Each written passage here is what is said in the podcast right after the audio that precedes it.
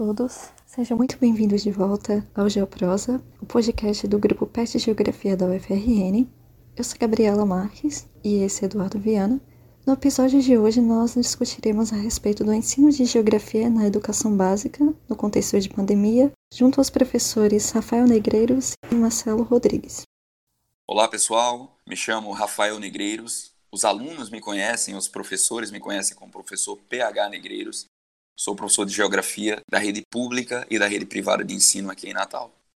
Então seja muito bem-vindo, professor.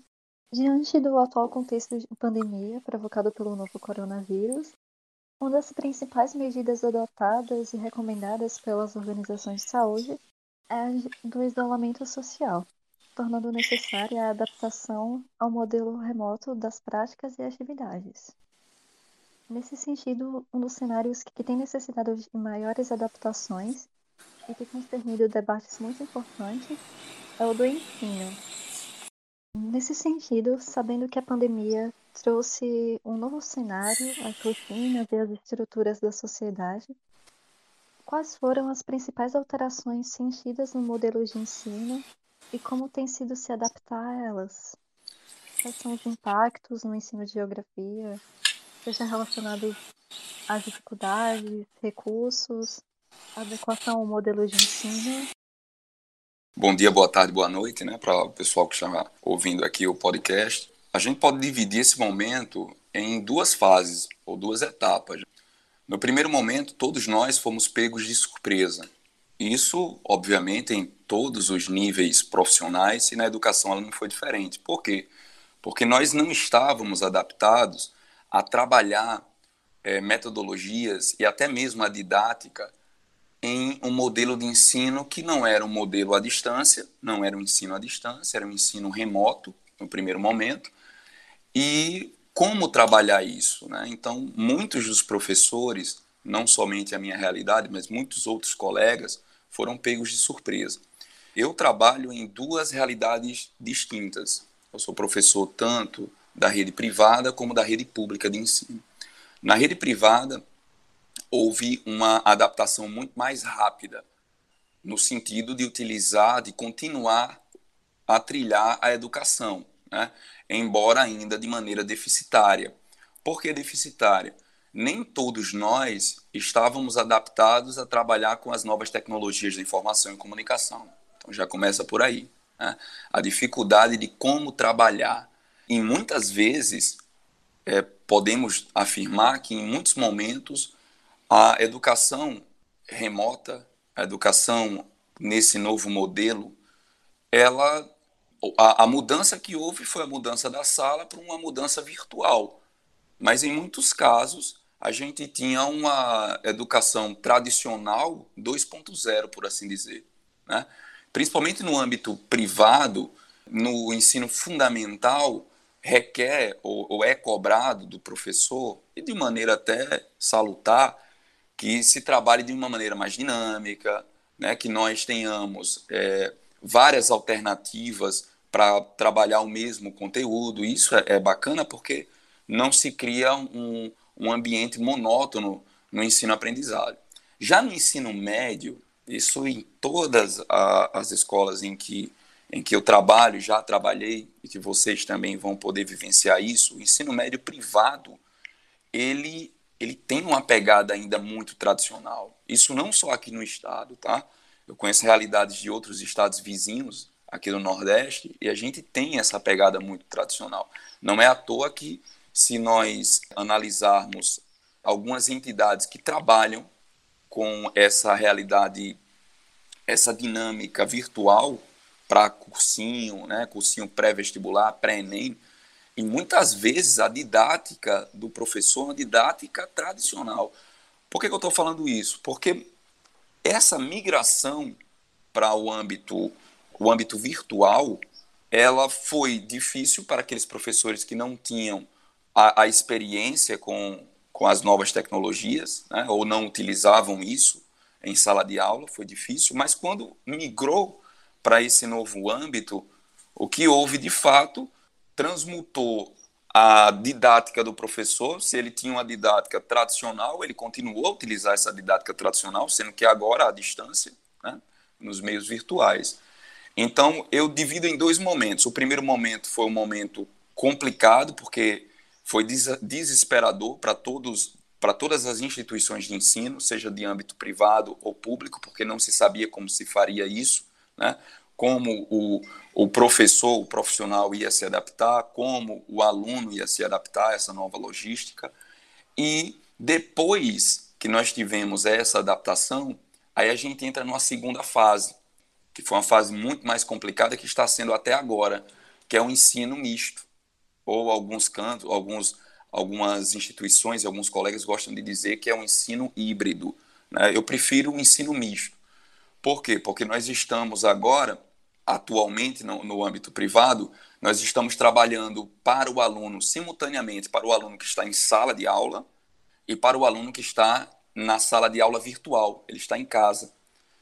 E qual é a maior dificuldade que, que eu sinto e que eu posso dizer que não é só o sentimento meu, não é único, é a dificuldade de motivar o aluno na sala e o aluno em casa a sua aula. Como motivar e como é, colocar em sintonia, criar uma, uma, uma didática que atenda tanto ao público que está presente como ao público que está online. Isso é muito difícil. Como eu me conectar com esse aluno? Né? Como eu posso ter um time que o aluno que está me vendo presencialmente ele consiga se conectar, não ache a aula tediosa ou também a mesma coisa aconteça em casa, porque convenhamos, nem sempre o que eu utilizo presencialmente vai dar certo virtualmente e vice-versa. É mais ou menos sobre isso que a gente vai falar agora, né? Quais foram os recursos e materiais que você utilizava e está utilizando agora por exemplo, para desenvolver atividades, avaliações, quais foram essas adaptações que foram feitas para você conseguir discutir os conteúdos da geografia com os alunos? Pronto. É, relacionado no ambiente virtual, né? Outra coisa que eu já gostaria de entrar aqui em polêmicas, porque a geografia ela serve para isso, né? Também, né? Ela, ela serve para a gente ter uma, uma análise crítica sobre a nossa realidade. Então, galera, houve nesse momento uma precarização muito grande da força de trabalho nossa, do professor. Né? Nós, no momento que ficamos em casa, né, que muita uma porção da sociedade achava que o professor ele não estava trabalhando, né? Mas não, a gente trabalhou bastante e a precarização ela vem nesses recursos, porque em muitos momentos, na verdade, em muitos momentos eu estou criando aqui um eufemismo. Na verdade, em, em qualquer momento desse período, nós não, não tivemos um respaldo financeiro barra tecnológico ou técnico das instituições de ensino.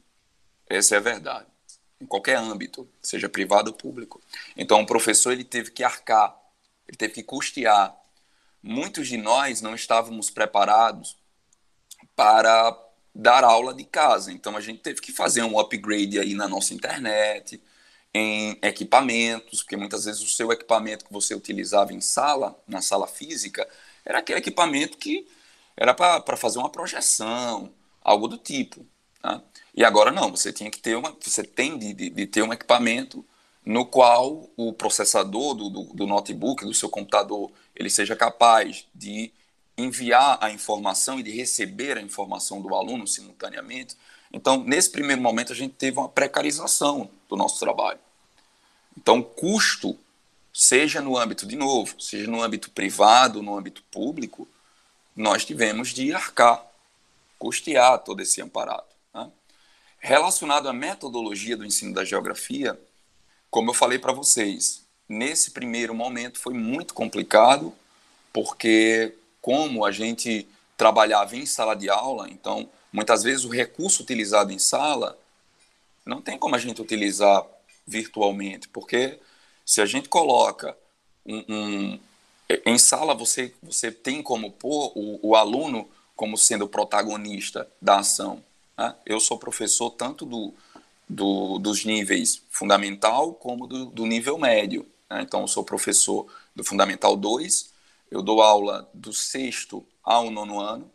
Na rede privada, eu dou aula os para os oitavos e nonos, mas na rede pública eu dou aula o ensino fundamental todo, e na rede privada também dou aula para o ensino médio todo.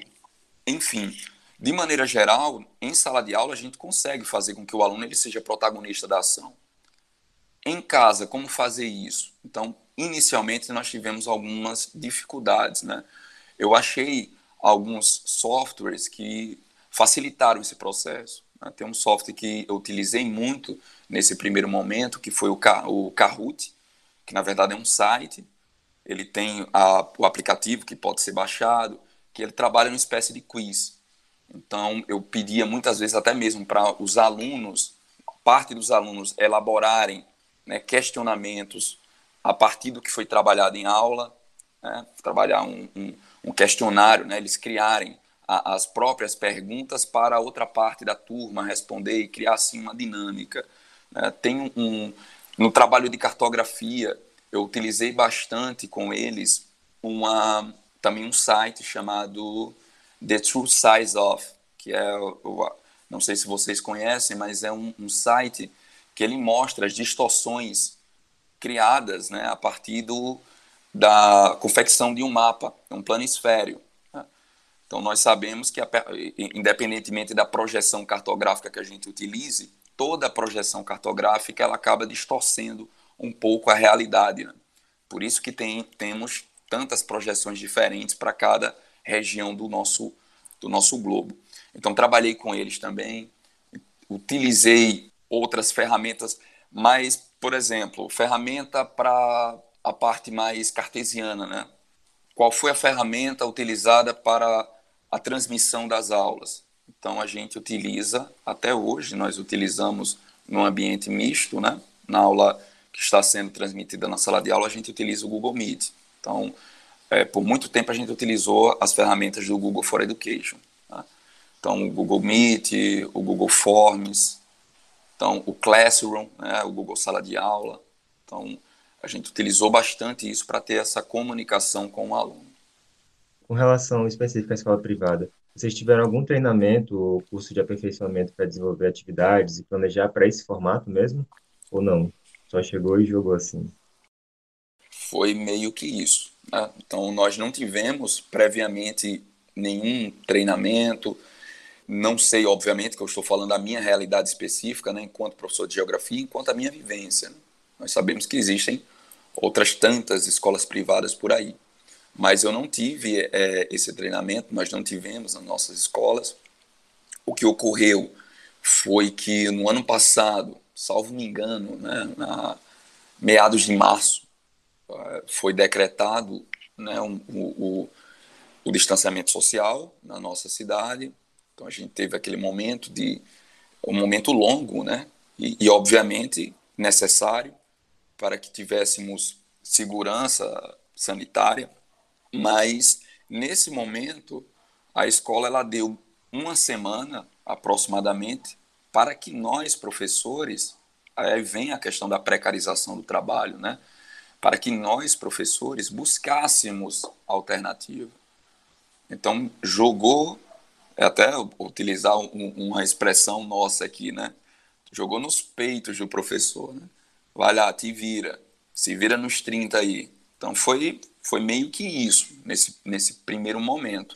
Posteriormente, então, no, no decorrer do processo, aí sim, nós tivemos alguns treinamentos para utilizar as ferramentas no sentido, no sentido mais burocrático da coisa. Essa é a questão. É, relacionada à didática, como o professor ele vai, o que é que ele pode, quais são as alternativas para ele utilizar na sala de aula. Isso daí não, isso aí a gente não teve em nenhum momento, até hoje não se tem. Essa é verdade, o professor ele acaba tendo de buscar por si só, porque há uma preocupação. Eu tenho uma preocupação até hoje.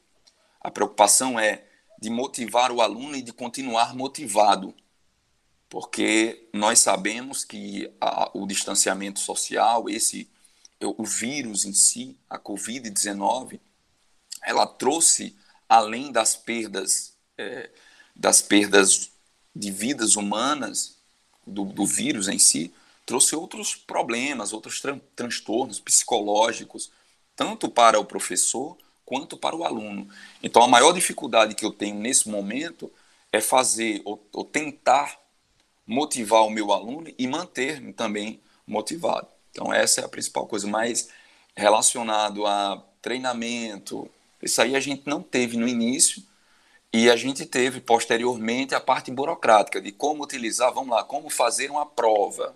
Entendeu? A preocupação muitas vezes da escola é, da escola privada é que é difícil para mim falar isso porque por muito tempo, gente, eu fui professor apenas de rede privada, né? como a maioria dos professores eles começam. Né? A gente entra na rede privada porque é, é o caminho mais, mais rápido, por assim dizer, né? porque para entrar na rede pública você tem que prestar concurso e tal.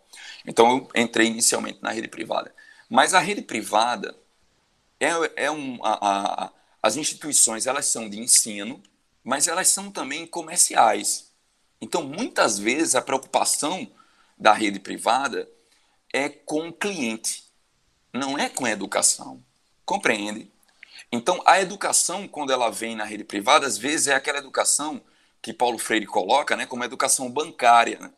É aquela ideia positivista de que o aluno ele precisa aprender aquele conteúdo para utilizar de maneira de maneira mercadológica. Então, eu preciso desse conteúdo para prestar o concurso e passar nesse concurso, né, ingressar na universidade, não é um, uma, uma construção total. Obviamente que eu estou citando aqui né, um prisma, né, uma parte, uma parte desse, desse grande prisma. Não é, mas enfim, mas tem essa preocupação e com a, a, a eclosão da, da Covid-19, a preocupação inicial das, da rede privada foi com essa, com esse lance de agradar o cliente. Então, aquela ideia de que o cliente está pagando e nós não podemos perder esse recurso financeiro. E por muito tempo foi jogado no professor. Professor, você tem de tentar fazer isso, porque se a gente perder aluno, você vai perder turma. Você vai perder, vai perder dinheiro. Compreende? Então, essa é uma realidade triste, quando eu falo que é triste para mim, porque eu, eu trabalho metade da minha renda né? mais da metade da minha renda é proveniente da rede privada. Mas a rede privada, muitas vezes, ela está mais preocupada com o cliente do que com a educação em si. A educação ela está ali permeando, mas a preocupação é temos de agradar o cliente, não podemos perdê-lo, porque perder é perder receita e por aí vai. Então essa é uma questão bem complicada. Então o fato de Treinamento, vamos treinar o professor, vamos treinar para quê? Vamos treinar para burocraticamente nós continuemos com as aulas, né? O, o, aluno ele não pode ele não pode deixar de assistir a aula, então pouco importa nesse primeiro momento se a aula ela vai ser ela vai ser dinâmica, se ela não vai ser dinâmica nesse momento. O legal é que tem a aula, porque o pai ele precisa saber que o aluno está assistindo a aula. A partir desse contexto, Vamos agora ver como é que nós faremos as nossas avaliações. Pouco importa se essa avaliação ela condiz com a realidade. Não é à toa que o ano passado, em, em, em todos os âmbitos, na rede pública e privada, a preocupação era tentar documentar que as aulas estavam sendo realizadas e que o aluno ele estava participando da aula. Então, como documentar isso? Então, vamos tentar analisar aqui como utilizaremos essas ferramentas para documentar o que a escola está fazendo e o que o aluno está entregando. Compreende? Sim, é muito interessante essas discussões, inclusive sobre como tem sido o processo de ensino nas etapas de formação dos alunos. Então, mirando mais nesse contexto, o que nós gostaríamos de saber é como o senhor, enquanto professor, visualiza como os alunos estão lidando com as aulas nesse contexto, sobre qual é a realidade desses alunos, como está sendo, como está sendo a participação deles durante as aulas. Olha, no início é interessante, nós seres humanos somos assim, né? Nós somos atraídos pela novidade. Então, logo no início, o novo, por mais que fosse desafiador para o professor e também para o aluno, o aluno ele se motivou. Ele se motivou porque ele entendeu que naquele ambiente no ambiente virtual era o ambiente que ele tinha para o momento. Mas este ano eu percebi uma queda de motivação do aluno muito grande. Tanto o aluno que voltou para a sala de aula, né, nesse ensino misto, como o aluno que continuou em casa. Então, há uma desmotivação do aluno. O aluno que está em casa, o aluno de maneira geral, eu acredito que nós, enquanto educadores e as instituições educacionais, tem um dever muito importante de trabalhar essa reinserção do aluno à educação. O ano passado houve esse distanciamento físico e de certa forma o aluno ele acabou se desligando da escola física e perdeu um pouco dessa importância da escola. Né? O, o, que é a, a escola de fato? Será que ela é importante? Como eu falei para vocês, o ano passado aconteceu basicamente finalzinho do ano, finalzinho do, do, do, último trimestre, né? ou do último bimestre para as escolas que trabalham com bimestre. Na última etapa, o aluno ele começou a voltar gradativamente para a escola. Né? Mas, de maneira geral, o ano passado inteiro foi um ensino remoto, o um ensino no qual o aluno ele não estava ali presencialmente.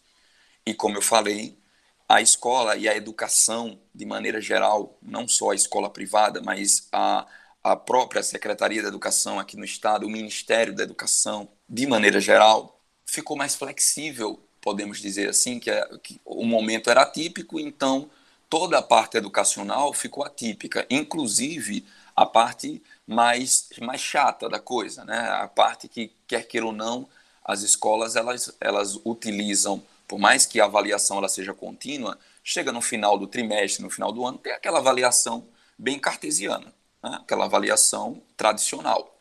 Né? Então, essa avaliação tradicional, se é assim com, com, com vocês, né? se foi assim comigo e é assim com vocês na, na no ensino superior, que a preocupação muitas vezes do professor que está ali ou, ou da instituição em si é saber a sua nota final ali na prova, né? e o processo contínuo de aprendizagem às vezes fica de lado nesse, nessa avaliação, nessa nota final, na escola também. E o aluno, ele coloca, ele coloca um, um peso muito maior na avaliação, na nota, nessa avaliação de prova, do que realmente deveria ser ou deveria ter, mas ele coloca esse peso. O ano passado, essa flexibilidade toda fez com que todos os alunos, todos, todos os alunos, sem exceção, a exceção de fato são os alunos que se evadiram da escola, mas aqueles que continuaram na escola, vocês podem buscar aí em qualquer outra escola de Natal ou outras escolas que eu conheço aqui de Fortaleza, de Recife, de João Pessoa, esses alunos que estavam, escola, que estavam indo à escola, que estavam indo à escola, que eu digo virtualmente, tá? Esses, esses alunos todos, eles passaram de ano, entendeu? Então, este ano, muitos desses alunos que não têm uma certa maturidade, até mesmo pela pouca idade, e por não ter sido trabalhado essas questões, o aluno ele acha que a escola ela perdeu a, a importância de aprender porque eu vou passar de qualquer jeito. Né? Então tem essa visão que é uma visão errada da educação. A gente esquece de trabalhar que é, a educação não é a prova, é o que eu aprendo com isso. E não aprendo somente para passar no Enem, né, para ter nota do Enem para entrar na universidade, mas para que eu possa, de fato, construir algo diferente na sociedade, para que eu seja, de fato, um cidadão. Então, o aluno, a gente tem que trabalhar isso com o aluno.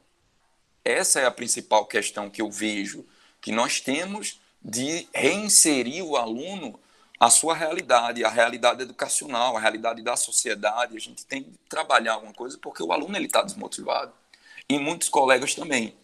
Eu tive alguns colegas no decorrer do ano, do ano passado e deste, que infelizmente abandonaram o barco. Abandonaram porque não aguentaram. Professores que já estavam é, perto de se aposentar, eles pediram, pediram as contas, entraram, deram entrada né, no processo da, na Previdência Social, perderam dinheiro nesse processo, né, porque nós sabemos que se você não, não chegou na sua no período X de contribuição, você acaba podendo, inclusive, beleza, cabe a você, você vai, se quiser se aposentar agora, você vai se aposentar, mas você vai perder tantos por cento. Então, alguns colegas não conseguiram por conta do, da cobrança, né, da cobrança muito grande, tanto das instituições como do, do cliente da escola privada, né, dos pais, porque é aquela história, eu estou pagando, então eu quero um produto de, de excelência, independentemente de quanto eu pago ou independentemente da situação, isso é, é, é, inacreditável, gente. É inacreditável no âmbito privado, certo? Se a gente for nas escolas de bairro, as escolas menores, e for nas escolas grandes da nossa cidade, a gente vai perceber que o nível de cobrança é o mesmo do professor. Né? Porque é o cliente, o cliente está pagando, ele cobra e precisa ter esse retorno e acabou-se. É, realmente acaba caindo uma pressão muito grande em cima do professor, né? Mas falando agora um pouco sobre os assuntos que foram discutidos é, durante as aulas, né? Você acha que teve algum assunto que ficou mais complicado de adaptar para é, esse formato de ensino remoto? E se teve alguns que, que foram mais evidentes nesse contexto de pandemia? Olha, a gente tem sorte da geografia ela trabalhar muito com, com as tecnologias, né, da informação, comunicação. Então, assim, eu não percebi grande dificuldade em trabalhar conteúdos porque eu já, traba, eu já vinha trabalhando antes com as tecnologias de informação e da comunicação. Eu sempre fui antenado com essa parte tecnológica. Mas a, a, a minha principal dificuldade realmente era a distância com o aluno. E como eu falei para vocês inicialmente, né, eu tive que comprar determinadas coisas que eu não tinha para poder trabalhar com o aluno. Eu acho que os professores que sentiram maior dificuldade foram os professores de exatas. Né? Tal qual eu também senti num determinado momento quando fui trabalhar fusos horários, fui trabalhar cartografia, parte de escala, né? que a gente utiliza muito a parte matemática da coisa. Né? E às vezes é, é interessante você utilizar um, um quadro, né? E, e, às vezes a distância isso era um pouco complicado, mas é, consegui conseguir criar animações, passar para eles essas animações virtualmente, né, relacionada ao cálculo, aos cálculos, as, as, a área da geografia que utiliza essa parte de conversão de medidas, né, dos cálculos em si. Acabei tendo que adquirir uma lousa digital para trabalhar isso, mas, mas é, é como eu falo, assim, a geografia ela tem uma facilidade muito grande, né? Se a gente for trabalhar, por exemplo, geopolítica, né? É, é independentemente, a gente tem como trabalhar isso presencialmente, virtualmente, enfim. não senti tanta dificuldade assim. Né? Eu acho que talvez disciplinas que tenham uma, uma característica de trabalhar muito com essa parte mais tradicional, né? embora não seja uma regra, né? mas a gente sabe que as disciplinas de exatas, às vezes, elas são muito mais tradicionais do que as disciplinas de humanas. A gente costuma trabalhar misturando arte e literatura, não é?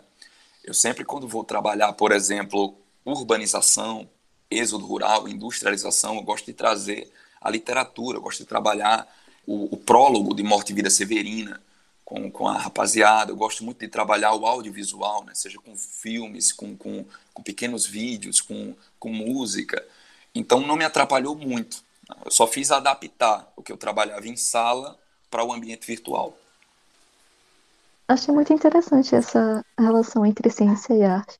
Mas já chegando à etapa final do nosso episódio, eh, eu gostaria de perguntar de que maneira o ensino de geografia pode agir para conscientizar os alunos da importância de se entender os impactos causados nessa sociedade pós-Covid que está por vir. É, a geografia ela é a ciência do, do hoje, né? ela é a ciência da atualidade. Eu acredito que, inicialmente, nós, professores, a gente tem de entender, e quando a gente entende isso, a gente consegue repassar isso para o nosso aluno, que a nossa ciência ela tem um papel muito maior do que passar o conteúdo, aquele conteúdo pragmático, né? aquele conteúdo que está no livro didático, que muitas vezes tem professores e educadores de maneira geral, seja os, os pedagogos que estão coordenando né, no, a nossa educação no país. Enfim, algumas pessoas acham que o papel do professor é como uma expressão que se utiliza também em sala de aula, é bater a capa do livro, né? bater o livro. É você dar o conteúdo do livro ali, indo capítulo 1 até o capítulo 20 e aquela coisa. O papel do, da, da educação não é esse. E o papel da ciência nossa, da geografia, muito menos. A geografia ela tem como papel ajudar na construção do cidadão. Então, se a geografia tem esse papel, e eu acredito que a geografia talvez seja uma das ciências, se não a ciência, com o protagonismo maior nessa construção cidadã. Por quê? Porque a gente estuda o espaço geográfico, é ou não é? E o espaço geográfico é o espaço dessas correlações humanas, das relações todas humanas.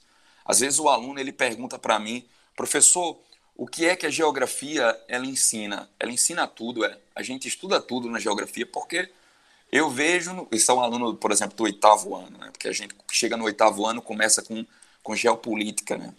Introduções de geopolítica com força. Então o aluno faz, professor, geografia, estuda tudo, porque no sexto ano a gente estudou fuso horário, cartografia, clima, vegetação. Aí a gente estuda as regiões do Brasil, a economia do Brasil, e agora a gente está estudando as relações políticas no Oriente Médio. Aí que tá. A geografia não estuda tudo. A geografia estuda o espaço geográfico. A grande questão é que o espaço geográfico ele é o território das relações humanas. Então, essas relações humanas, galera, é muito importante para a gente construir um entendimento da sociedade, o papel nosso na sociedade. Então, a função da geografia é elucidar qual é o papel de cada indivíduo ou de cada sociedade no mundo, no planeta. Então, acredito que a geografia ela tem um papel importantíssimo nessa relação do hoje, da, da Covid-19, das relações geopolíticas que estamos vivenciando no Oriente Médio, né? e, enfim, da relação geopolítica nossa do Brasil hoje. A gente está passando, nós estamos passando por, por uma relação muito conturbada, a visibilidade do nosso país para o restante do mundo, ela foi impactado de uma maneira muito negativa. Então, isso a gente tem que trabalhar também em sala de aula, embora seja difícil, é não é? Hoje a gente tem uma corrente de negacionistas em todos os âmbitos e na sala de aula temos de compreender que a sala de aula é um ambiente plural e como ambiente plural nós temos também todos os, a, a, os pensamentos diversos da sociedade estão ali. E quando você fala de pode ser uma coisa óbvia para a ciência, né? É importante se vacinar, é uma coisa óbvia para a ciência, mas isso já pode gerar uma discussão em sala, porque existem sim alunos que estão em, em, em, em guetos negacionistas e eles trazem esse pensamento negacionista para a sala de aula também. Mas o papel da, da geografia e da ciência, de maneira geral, é desconstruir a gente trabalha com ciência, a gente não trabalha com fake news, a gente não trabalha com achismos. Então, nós temos sim um papel muito importante e principalmente a geografia, por conta do que eu já falei anteriormente. É, só mais uma pergunta agora. Teve alguma discussão, já, é, puxando o que você falou agora, né? Teve alguma discussão que os alunos eles puxaram para você sobre esse sobre o que está acontecendo agora? Sempre, sempre tem, Eduardo. Sempre, sempre, sempre. Então, para você ter uma ideia, o aluno ele quer saber a opinião do professor. Embora digam aí, né, que ah, escola sem partido, aquela coisa toda, né? não vamos entrar nesse âmbito, mas o aluno ele quer saber a opinião do professor, porque na cabeça do aluno é o seguinte: eu tenho uma opinião, o meu colega do lado tem uma opinião que diverge da minha, e eu quero saber a opinião do professor. Lógico que nós temos uma responsabilidade muito grande, né? A gente não pode, de certa forma, é, induzir o aluno a acreditar como a gente, é, ou, ou, pensar da mesma forma que a gente, né? É, isso em todos os âmbitos. Eu tenho uma, um pensamento, uma ideologia religiosa, isso é um exemplo, tá, gente? Eu tenho uma ideologia religiosa que, em virtude de acreditar nessa ideologia, de crer nisso, eu tenho de passar isso para o outro? Será que o, que o, meu aluno ele tem que acreditar na mesma coisa que eu acredito? Né? Então, da mesma maneira que religiosamente a resposta logo de cara de vocês aqui seriam não, professor, isso é um absurdo. Né? O país é laico, né? Como assim? Você vai colocar a sua religião? A mesma coisa se dá no âmbito econômico e político. Se assim fosse, teríamos apenas uma linha de pensamento econômico, uma linha de pensamento político. Mas o aluno ele quer saber sim. Ele quer saber e muitas vezes o professor, principalmente no âmbito privado, a gente fica meio que numa corda bamba, principalmente hoje. Né? Hoje em dia, se você for falar ou criticar algo relacionado à economia do país ou à economia, você tem que estar muito fundamentado. Então, eu vou por, por essa linha, entendeu? Então, a gente tem que se fundamentar para poder ter, de fato, um respaldo do que você está falando, para que você não, não acabe é, sendo o professor que está falando mal do, entendeu? Falando mal do ídolo, porque político hoje, alguns políticos hoje no Brasil, eles receberam essa é, criaram essa iconoclastia, né? Os camaradas, eles são outro outro nível, eles não são políticos, eles não são cobrados, eles são idolatrados e tem uma rede de fã-clube. E os adolescentes, eles vão nessa linha também. Mas acontece sim.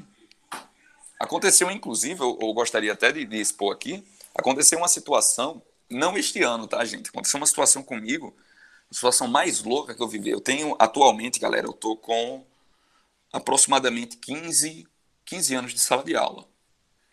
Desses 15 anos, nunca tinha acontecido o que aconteceu no ano retrasado comigo.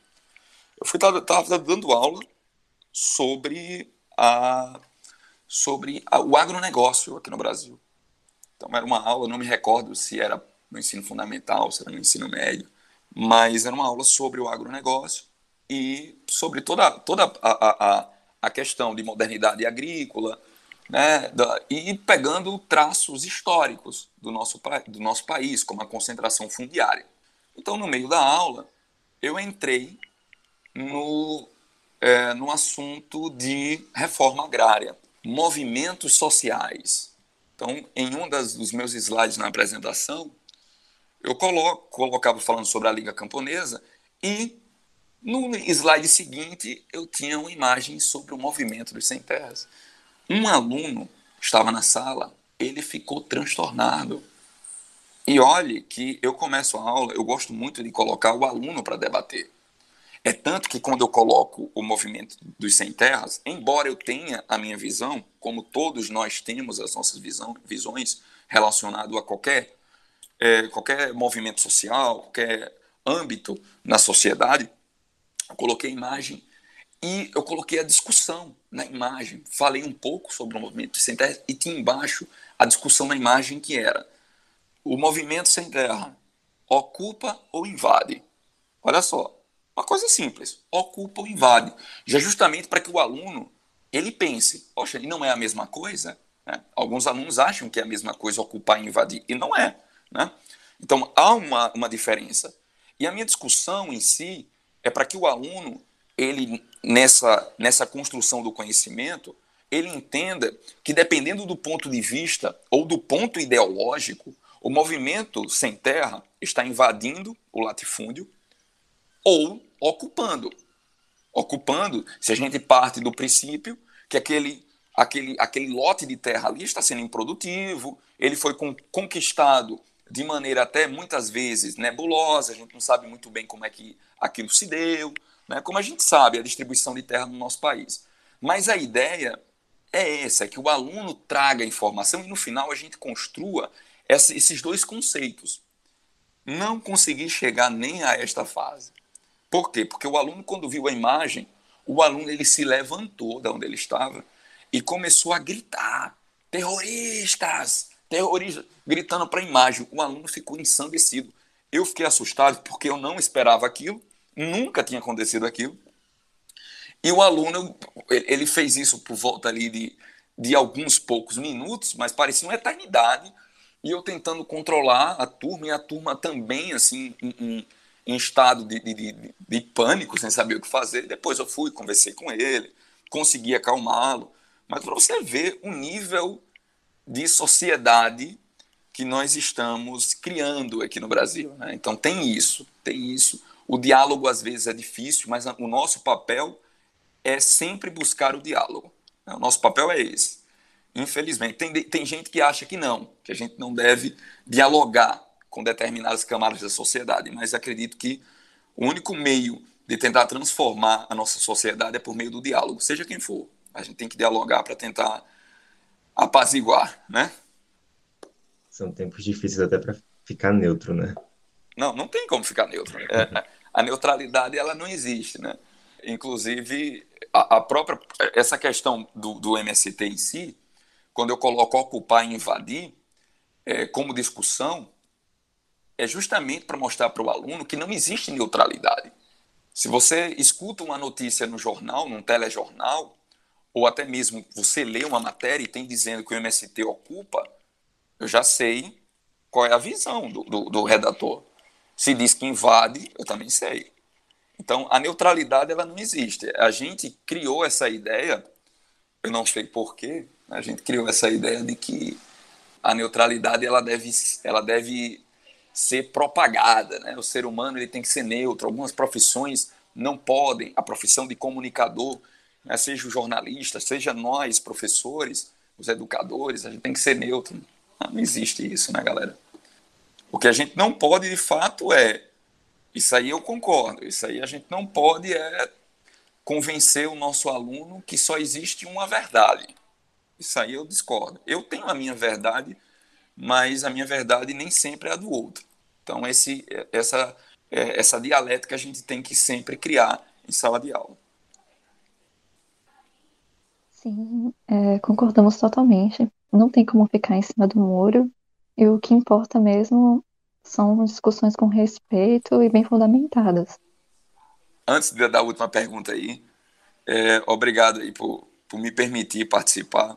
Eu sempre eu sou um cara que eu sou muito tímido para fazer qualquer coisa tanto que eu comecei não sei se vocês perceberam eu comecei todo ah, eu não sei o que Júlio quando me comunicou Júlio foi meu ex-aluno.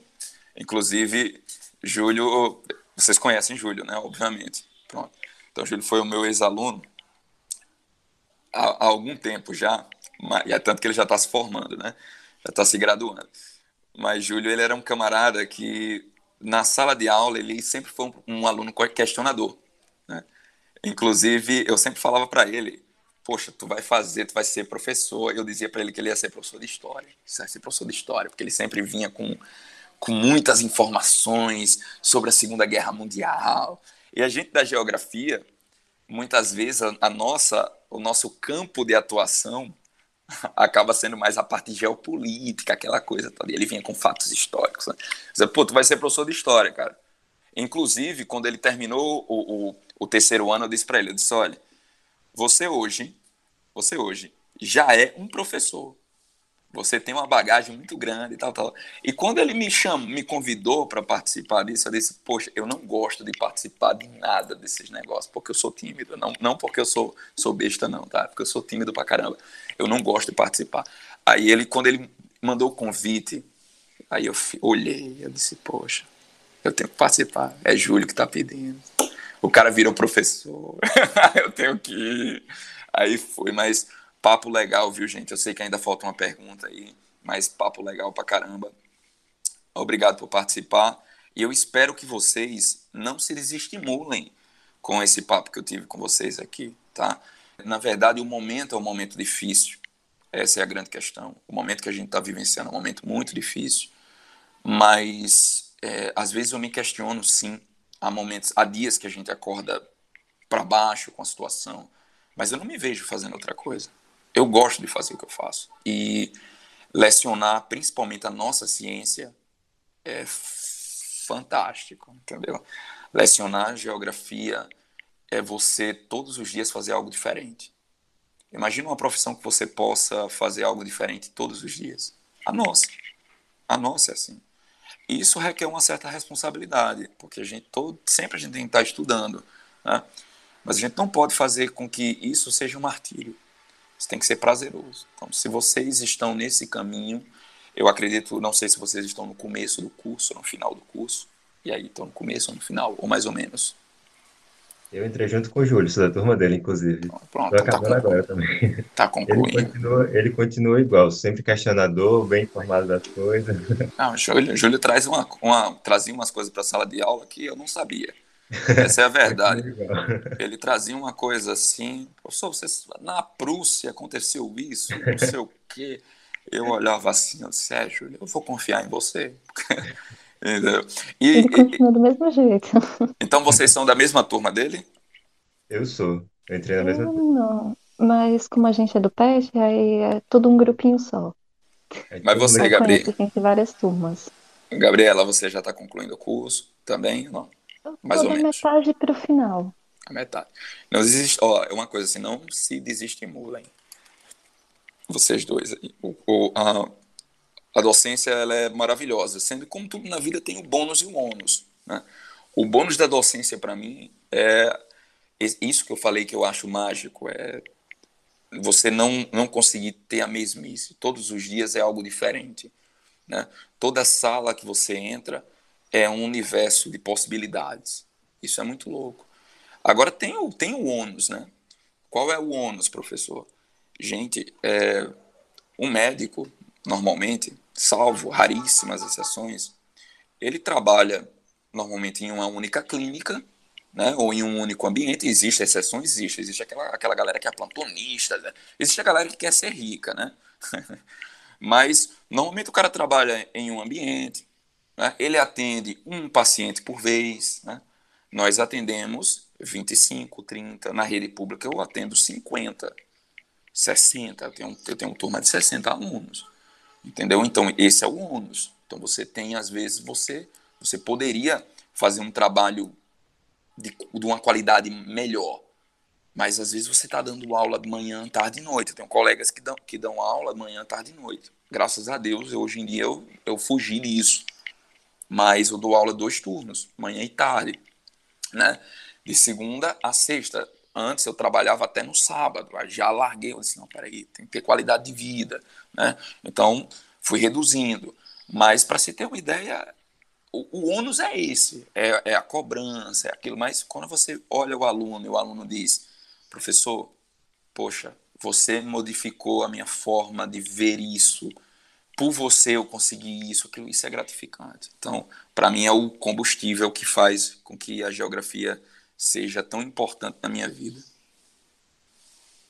Concordo. Eu acredito que a maioria também do pessoal que vem para geografia é porque teve algum professor tão incrível como você. Então.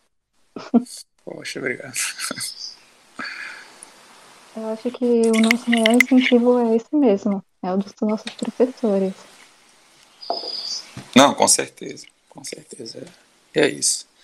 O que é que eu posso fazer? E a pergunta que a gente tem que fazer diariamente e que eu faço, até mesmo quando nesse momento de pandemia, que é um momento difícil, como eu digo para vocês, mas o momento que eu faço, a pergunta que eu faço é: como eu gostaria, se eu estivesse no lugar do professor, que ele trabalhasse isso? Se eu fosse aluno, como é que eu gostaria que o meu professor ele fosse? Como é que ele agisse? Como é que eu gostaria que um professor agisse comigo enquanto aluno? Então, essa é a pergunta que a gente tem que fazer todos os dias, para que a gente não vire aquele professor chato, sabe? Aquele professor que o cara faz, vixe, lá vem esse cara de novo. Então, a gente tem que ter cuidado para não virar esse cara. pois é, vai ser o exercício diário, né? A gente está sempre é. isso. É. Então, novamente, nós, é, em nome de todo o grupo, nós gostaríamos de agradecer pela sua participação, professor e também a de todos os nossos ouvintes que nos acompanharam até o final do episódio.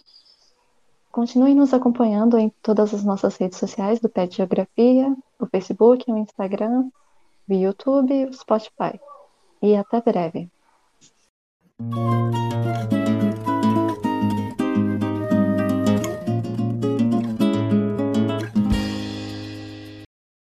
Agora a gente vai dar continuidade ao nosso episódio conversando com o professor Marcelo Rodrigues. E eu queria dar boas-vindas ao professor Marcelo e aproveitar e pedir para que você se apresente para quem está ouvindo a gente. Ok, é, bom dia Eduardo, bom dia Gabriela, né? demais é, componentes do PET, enfim, né? pessoal aí que faz parte do mundo da geografia aí na UFRN e também aos seus espectadores, né? No caso aí do podcast vocês estão à frente.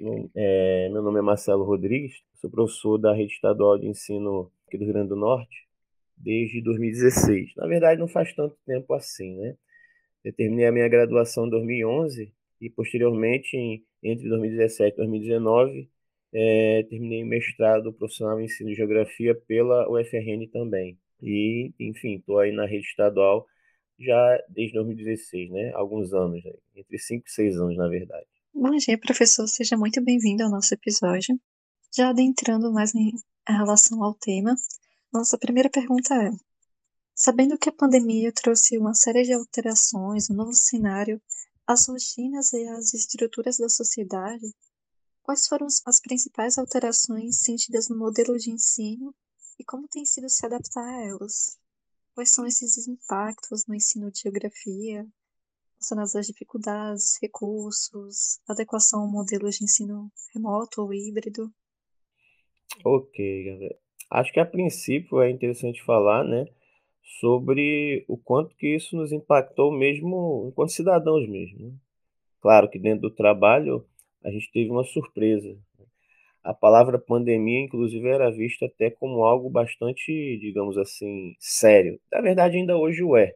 Mas por a gente nunca ter lidado com isso na educação, a gente viu-se bastante, digamos assim, chocado, né? Por todas as, as mudanças que aconteceram.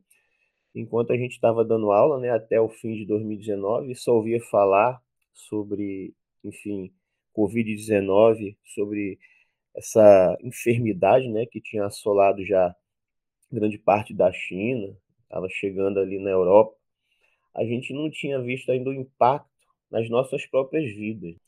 Até que aí chegamos em 2020, por volta já de março de 2020, tivemos todos aqueles eventos que aconteceram no Brasil, em termos aí de protocolos, estado inclusive aí de calamidade pública, aqui no estado do Grande Norte mesmo, enfim, todas as paralisações e readequações aí dos nossos hábitos de vida, não só no que diz respeito aos profissionais da educação, mas os profissionais em geral. Eu mesmo ouvia falar disso na televisão, a gente estava por dentro até certo ponto, né? Mas jamais imaginava que esse tipo de coisa pudesse acontecer né? no nosso dia a dia aí, enquanto professor, e quanto que isso ia impactar os nossos hábitos, as nossas vidas professor de biologia, inclusive na escola, né, onde eu dou aula, eu não cheguei a dizer isso, né, eu sou professor do Instituto Padre Miguelinho, lá no Alecrim, ele comentava bastante sobre isso.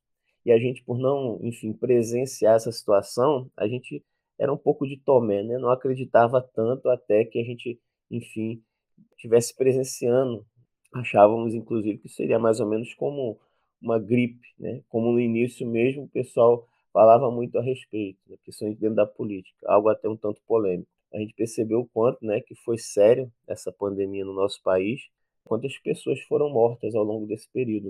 Então, assim, no que diz respeito à educação, a gente viu a educa as aulas sendo, digamos, adiadas para um replanejamento de como ela deveria ser, porque ela não poderia parar, independente disso. E nesse sentido, né, veio aí a questão do aparato tecnológico, de tudo quanto, enfim, nós já havíamos alcançado até hoje, né, em termos aí de comunicação via internet, através aí, enfim, de aplicativos, plataformas, e que se tornou aí a saída para esse momento. O que, que acontece? Lá no nosso contexto, onde nós ensinamos, no Instituto Padre Miguelinho, nós temos um grupo de alunos, até significativo, que não tem acesso à internet, pelo menos não tem acesso constante. Pode ter acesso através de um celular ou de dados, mas não com tanta qualidade como, digamos assim, a educação precisaria ter.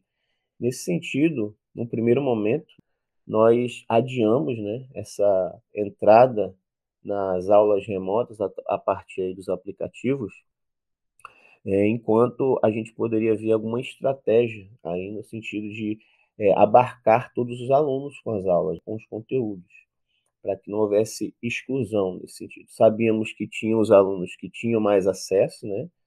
É, enfim, se a gente for levar em consideração o próprio hábito de estar sempre, digamos, nesse mundo virtual, muitos dos jovens têm até mais experiência, apesar de serem mais jovens, né, do que professores, no sentido lógico da coisa, mas por terem muito acesso aí ao mundo virtual, podem chegar a ter, ter mais conhecimento do que a gente nesse sentido.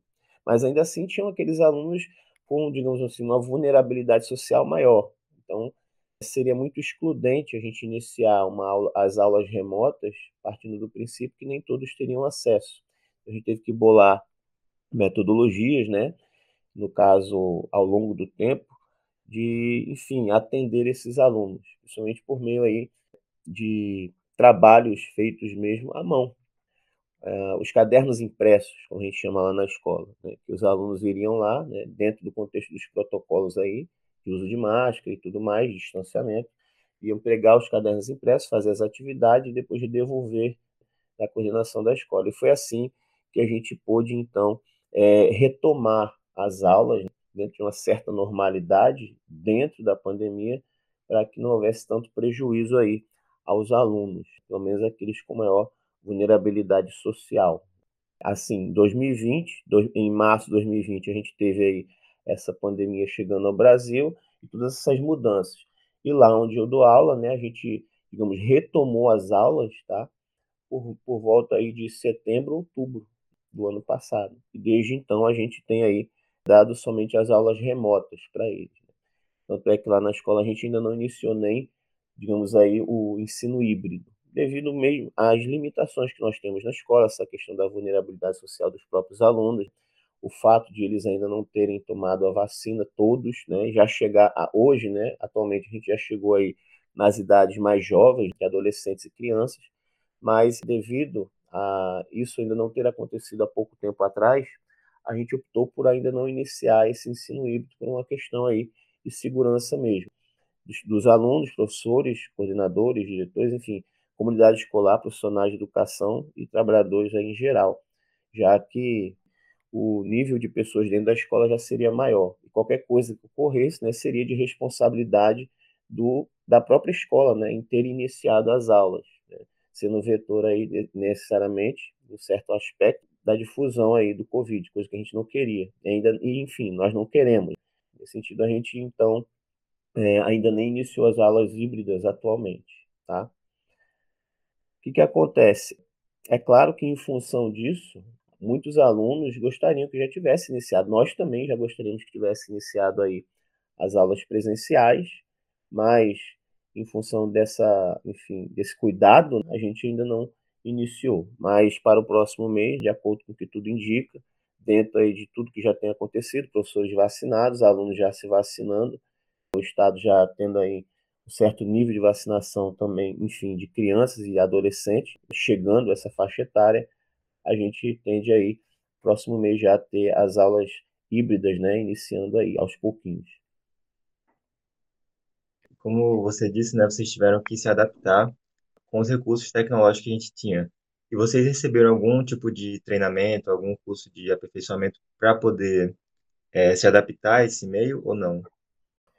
Pois é, Eduardo, no sentido de recebermos isso de forma institucional, na verdade, ao longo do tempo, o próprio Estado ele foi também se adaptando a isso. Há um canal do Estado do Rio Grande do Norte hoje no YouTube sobre algumas palestras relativas à questão educacional, metodologias, a própria adaptação ao novo modo de ensino e aprendizagem por meio dessas tecnologias, mas cursos tecnicamente falando, propriamente ditos, de reunir os professores e lidar com aplicativos, foi mais por uma questão da própria escola mesmo. Nós, professores, nos reunindo, entrando em contato com algumas pessoas que entendiam disso, desse mundo virtual, desse mundo, digamos, informatizado, entre os próprios professores mesmo, compartilhando conhecimentos, a gente foi aí ajudando uns aos outros e tendo, digamos assim, uma, uma certa experiência, mesmo que amadora, no que diz respeito ao tato com esses, esses aplicativos, o próprio Meet mesmo, o YouTube, que tem nos ajudado bastante.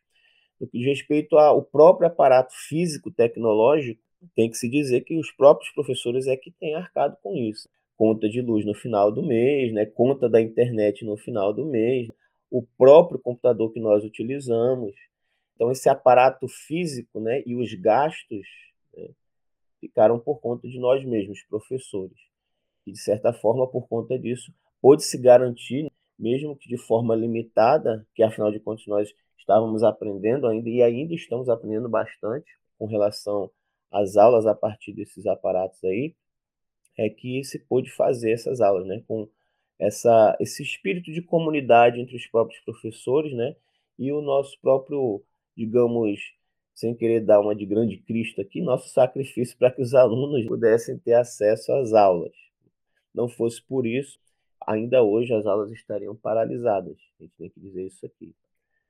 Nesse sentido aí, acho que o espírito de comunidade dos professores, no sentido de querer buscar conhecimentos e compartilhando conhecimentos entre nós mesmos, é que fez com que a gente pôde aí aos pouquinhos, né, ir aprendendo sobre os aplicativos, sobre as plataformas, como dar aula para os alunos, e a gente foi então galgando aí esses degraus aos pouquinhos.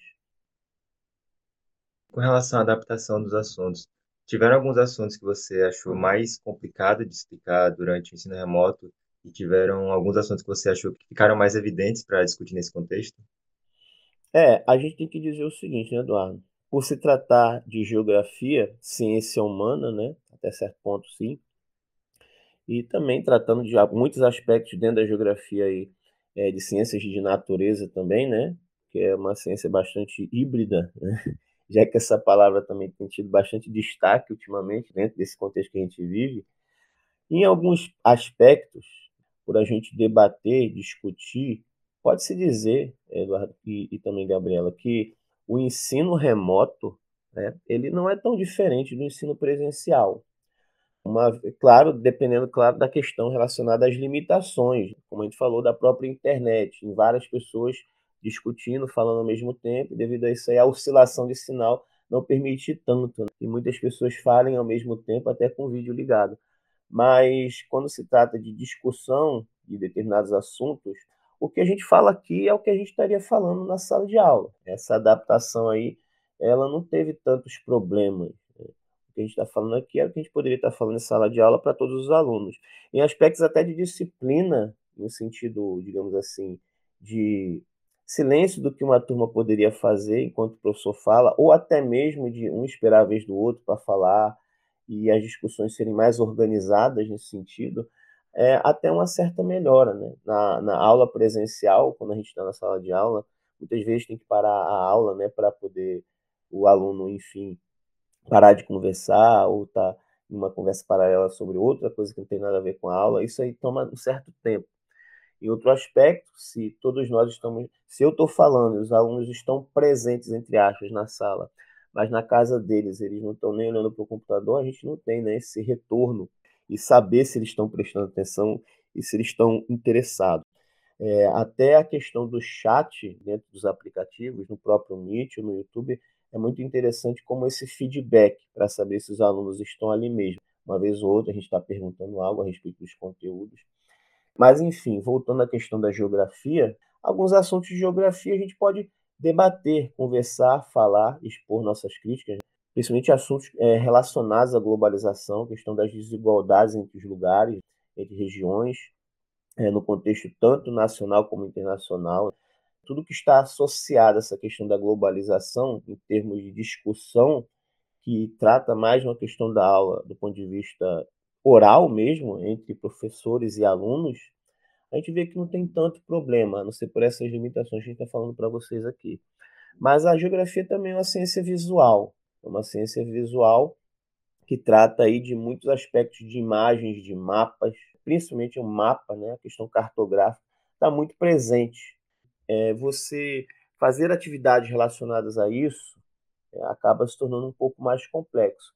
Não quer dizer que seja impossível, é um pouco mais desafiador, é mais difícil em certos aspectos aí, mas é perfeitamente possível dada o planejamento, organização e chamar a atenção aos alunos no sentido de eles se interessarem para que possa ocorrer. Em relação a isso, inclusive, claro, não enaltecendo tanto no sentido de puxar saco, como diz popularmente, a gente pode dizer que a universidade tem um papel importante nisso ah, os programas, digamos, de educação e extensão, no caso PIBID, o também residência pedagógica, os próprios estágios, em que o pessoal da graduação vem para a escola, não de forma presencial, claro, dentro desse contexto, mas nas próprias aulas remotas, com ideias, ajudam bastante nesse sentido. Recentemente, inclusive, a gente é, trabalhou com um dos mestrandos hoje da UFRN, do Departamento de Geografia aí, no mestrado profissional em ensino, o qual eu também me formei, vou até citar o nome dele aqui, Bruno Santos, tem trabalhado bastante a questão da cartografia tátil. Poxa, como é que a gente poderia trabalhar cartografia no contexto remoto para alunos que são deficientes visuais? Se dentro do contexto do ensino remoto, para o aluno que não é especial, já é, já é um pouco difícil, quanto mais para o aluno com deficiência visual. Mas mesmo assim, né? A gente bolando ideias, planos de trazer apresentações, ele, ele veio né, com o, uma boa parte do trabalho dele apresentar para os alunos essa necessidade da inclusão, de como aprender a cartografia e também de trabalhar os mapas nesse contexto, mesmo remoto, a gente pôde aí, de certa forma, inspirar os alunos, passar algumas atividades para eles, de eles é, produzirem mapas táteis em casa, tirarem fotos e mandarem para o sistema lá do, da nossa escola, enfim, o sistema da, do Estado, que recebe os trabalhos, as atividades, a gente teve bons resultados, inclusive de alunos especiais, alunos cegos aí, dentro nosso, das nossas salas de aula, que fizeram, fizeram o trabalho, estava traba, trabalhando com conteúdo de blocos econômicos. Nesse contexto, a gente pediu que eles fizessem mapas táteis de dois blocos específicos, né? Comunidade Andina ou do Mercosul. A gente trabalhou esse conteúdo com eles e pediu para que, como trabalho avaliativo, né, eles fizessem aí é, esses mapas e fizeram. Uma boa parte dos grupos fez e tirou as fotografias dos mapas, inclusive mandaram vídeos de como fizeram os mapas. Então foi muito interessante. Apesar das limitações, na medida do tempo, com um certo planejamento, com auxílio, né, com o pessoal que tem aí vindo da universidade, é, e a gente tem que destacar também nesse caso aí a proximidade que tem havido, que tem ocorrido entre universidade e escola, que não, eram, não era tanto no passado, mas hoje tem sido bastante, tem sido mais evidente por esses programas que a gente citou agora e pelos próprios estagiários que vêm. A gente vê que há essa ponte que tem ajudado bastante em novas metodologias, novas formas aí de se ensinar e aprender geografia até nesse contexto aí de aula remota que a gente tem visto hoje. É, e você mencionou agora esse caso dos alunos que possuem algum tipo de deficiência, adaptações que foram feitas nesse contexto para eles. E acho que a gente pode destacar também o papel da família, que teve desempenho um papel fundamental, não só para os alunos sem nenhum tipo de deficiência, mas também vão ganhar um papel muito importante nesse acompanhamento e desenvolvimento de atividades para os alunos que possuem algum tipo de deficiência, né? Com certeza, Eduardo. Há de se destacar, inclusive, dentro dessa sua fala aí, da presença da família, que olha só, o ensino presencial, embora seja, sejamos nós, professores, olhando no olho do aluno, né, em sala de aula tudo mais, e todos os benefícios disso, de estar na, no ensino presencial, mas há um destaque mesmo, de que nas aulas remotas muitos pais estão presentes, estão ali do lado e até assistem às aulas com os alunos, para você ver uma coisa que a gente, digamos, há, há bom tempo atrás, antes do início desse, dessa nova modalidade de ensino, não, não nova necessariamente, porque já existia, nós apenas, digamos assim, adotamos pela necessidade das circunstâncias, mas a gente percebe que a presença da família tem se tornado mais destacada mesmo, né? por conta justamente de a gente estar tá dando aula nos nossos lares, nos nossos espaços, mesmo à distância, e ainda assim a distância não está somente o aluno, às vezes ali, ou às vezes não está, como a gente sabe, como a gente está com ele agora, mas pode estar presente até com seu pai, com sua mãe, com seu irmão, com seu primo ali do lado, e se torna até uma questão bastante, digamos, universalizadora da educação, né? E é bastante interessante esse aspecto aí. Sim, professor. É, inclusive, muito interessante também esse ponto que o senhor comentou a respeito da formação dos professores, dos alunos licenciados, e essa participação é no processo de educação, trazendo novas metodologias para serem adotadas em salas de aula. Agora, mais uma questão a respeito de como tem sido a realidade, o contexto dos alunos. Eu queria que o senhor pudesse falar um pouco sobre como era, como têm sido as avaliações e como o senhor tem percebido o rendimento desses alunos? Houve alguma modificação? Se eles tiveram mais dificuldades, estão conseguindo se adaptar?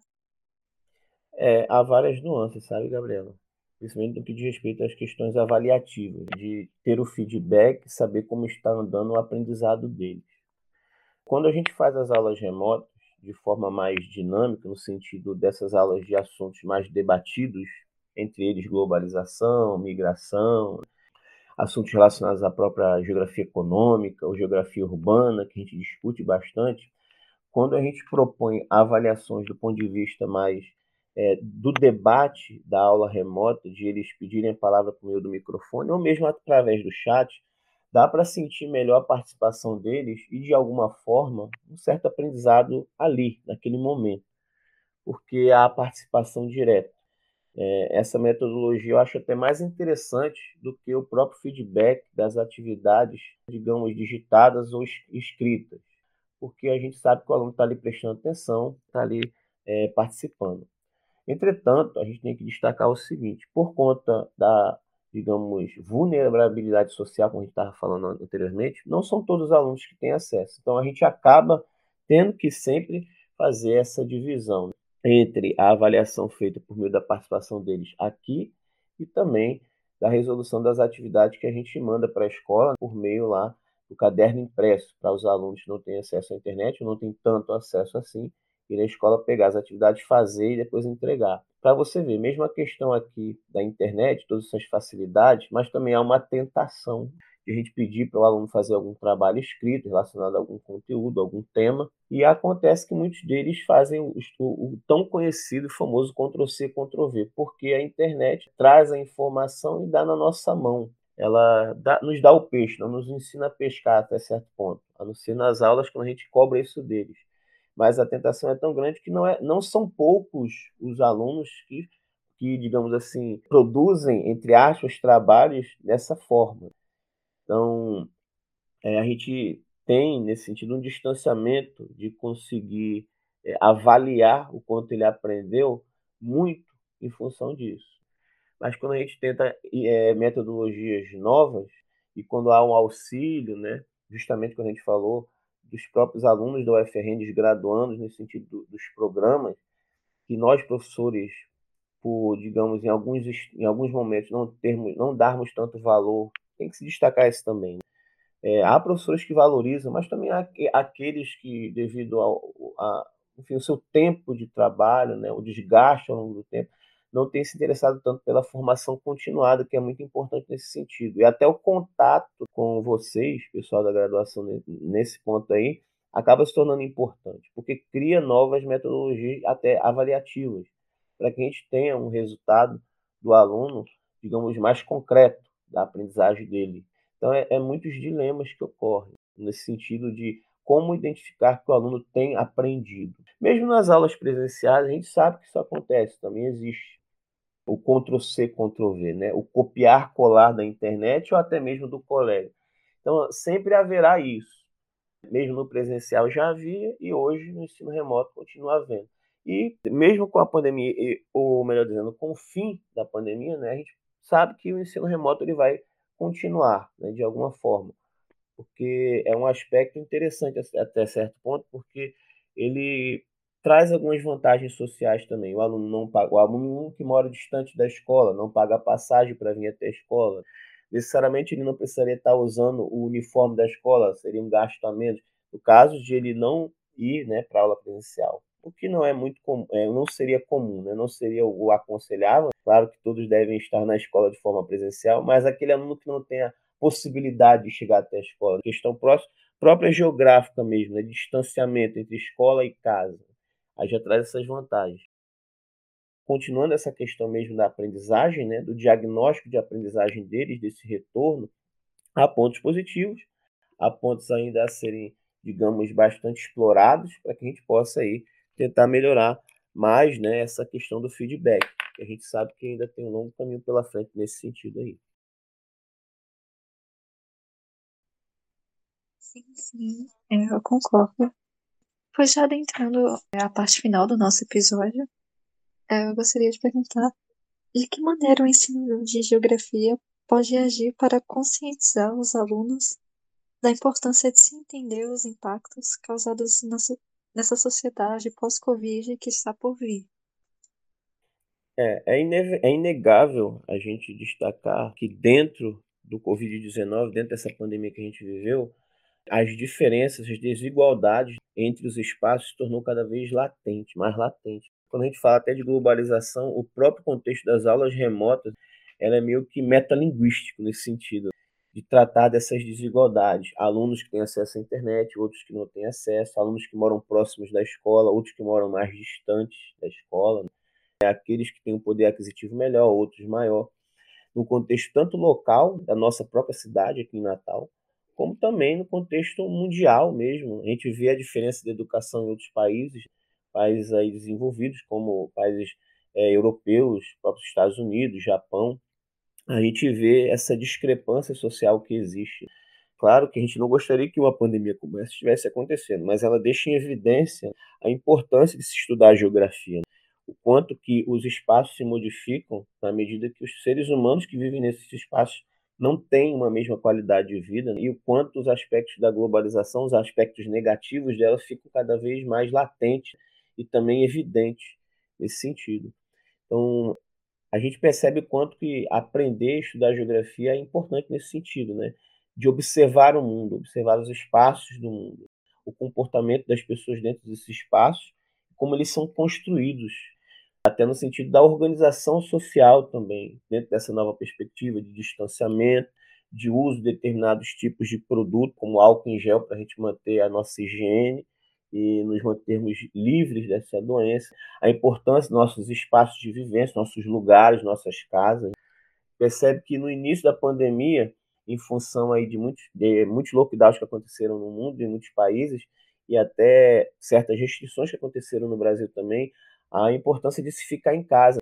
Como nós somos, somos seres sociais, o ficar em casa né, reverberou até em alguns problemas psicológicos, doenças do trato mental em muitas pessoas, que acabaram se tornando evidentes em função de não ficar tanto em casa. E a valorização da nossa casa, né? e até desse contato virtual, que embora seja virtual, que a gente não esteja se vendo, mas ainda assim é um alento né, diante disso, mesmo com a distância. Então, tanto as distâncias como as proximidades geográficas, como as nuances, as circunstâncias do distanciamento, o saber lidar com os espaços, lidar com a nossa própria casa, o nosso lar, estar aqui e mesmo assim estar com aquelas pessoas com quem nós temos contato, na escola, nas ruas, onde quer que a gente esteja, a importância de estudar a geografia e de se ver como ela pode ser aplicada no nosso dia a dia, compreendendo essas situações e sabendo construir nossos espaços de vivência. Pois é, como o Gabi falou, a gente estava terminando, né? A gente fica com essa mensagem, essa lembrança, destacando esse papel importante do ensino de geografia na construção de uma compreensão dos impactos sociais, econômicos espaciais que foram causados por esse contexto de pandemia, né? Que o professor Marcelo também destacou aqui para a gente. Então, eu queria agradecer a presença do professor Marcelo por estar participando desse episódio com a gente, é, agradecer por essa conversa que foi muito rica para a gente Assim, então eu me despeço, né?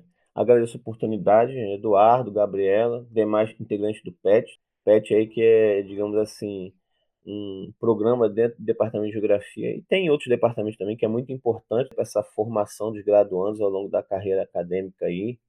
Ah, confesso que enquanto eu estava na, na graduação tentei entrar, mas não consegui.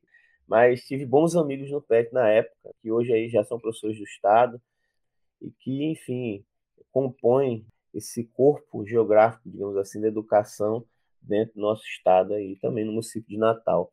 Agradeço a oportunidade então a vocês, viu, Gabriela, Eduardo e demais integrantes do PET, aos professores responsáveis, né, professor Dozena, que está responsável pelo PET ainda, acredito, e, enfim, Departamento de Geografia e a UFRN, né, essa casa importante aí, científica, né, que forma tantos profissionais aí que são importantes, inclusive dentro desse contexto de pandemia. Agradeço mais uma vez e fiquem com Deus aí, tá, pessoal? Até a próxima. Até mais, professor. Certo. Obrigada, professor.